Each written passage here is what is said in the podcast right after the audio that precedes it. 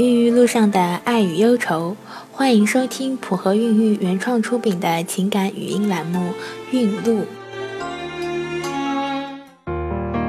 大家好，我是小何医生，又到了每周的孕路时间。我四十四岁，是再婚的，整整三年了。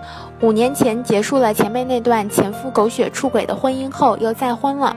我们之前的婚姻很好，但是没有孩子是心头永远的痛。过去十年里，我流产过两次，后来就再也没有怀孕过。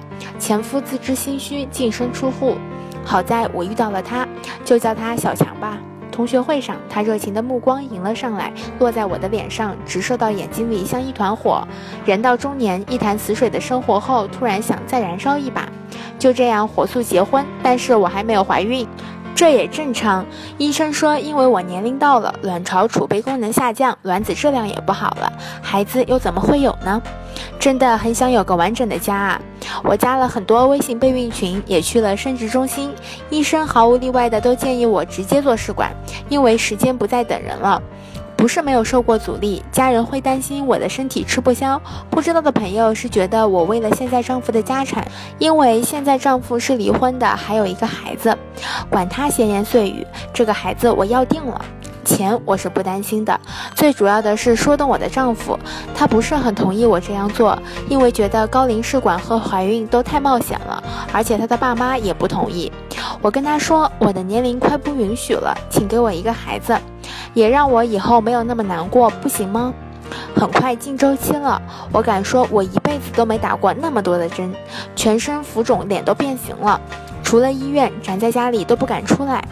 一旦进入，我反而焦虑了。原来的雄心壮志突然就烟消云散了。不成功我怎么办？忧心忡忡地度过了降调节和促排卵期。我的卵泡总体而言长得还不错，左边六个，右边五个。试管最重要的是心情，医生反复这样告诉我。每天看人家试管成功的案例，给自己默默打气。马上就要到取卵的日子了，取卵后的卵巢刺激了，肚子又大又恶心，一按还有一个印子，很久才能消掉。